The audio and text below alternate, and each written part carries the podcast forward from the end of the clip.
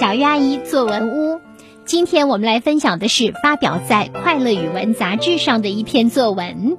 三明市第十中学附属小学五年级陈凯文，唠叨的妈妈，指导老师叶金菊。妈妈呀，什么都好，就是爱唠叨。早晨我还在睡梦中，妈妈的广播就在我的耳边响起：“儿子，快点起床，上学要迟到了。”吃早饭时，妈妈边吃边问我：“作业做完了吗？课本带齐了吗？笔盒准备好了吗？”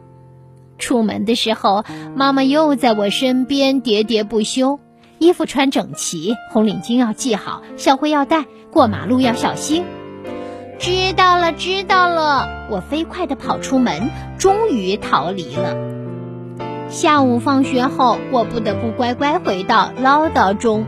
刚进家门，我拿起课外书想放松一下，妈妈就对我开炮了：“别玩啦，快去写作业，姿势要端正，字要写整齐。”啊！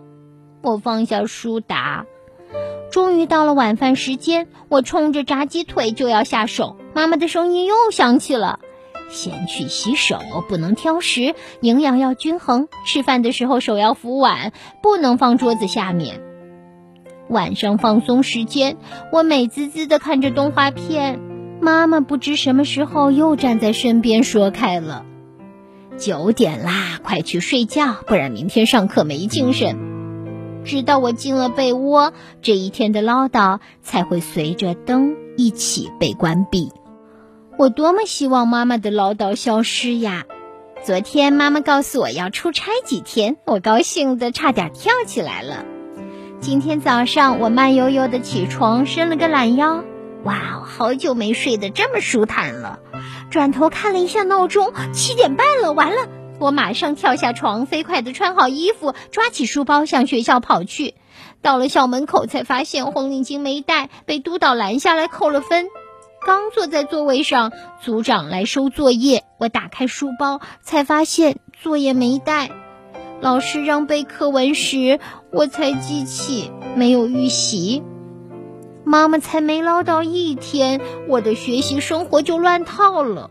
妈妈，您快回来吧，我惦记您的唠叨了。好的，以上就是凯文同学的作文《唠叨的妈妈》。接下来呢，我们要有请肖艺莲老师来点评这篇作文。本文单刀直入地抓住人物最大的特点进行描摹，手段便开门见山，让文章的重点明确突出。第二段通过三件小事对妈妈这一形象进行刻画。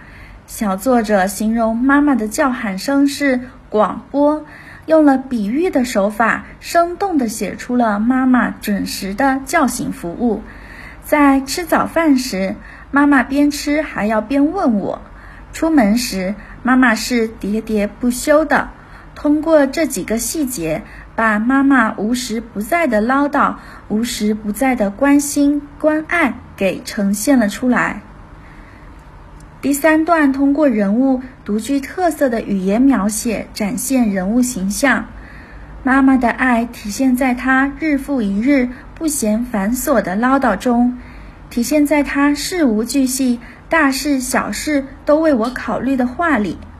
然而，还年少的我似乎并不明白这一点。我觉得妈妈的唠叨是对我开炮。妈妈的声音又响起了。妈妈不知什么时候又站在身边说开了。在这些话语中，我们不难读出小作者的抱怨和厌烦。这也是他孩子气的一面，不加伪装的让这些情感展示在读者面前，反而能让文章生动真实，而这也正为下文小作者的转变做好了铺垫。第五段详细写了没有了妈妈的唠叨，小作者是如何手忙脚乱、出错不断的。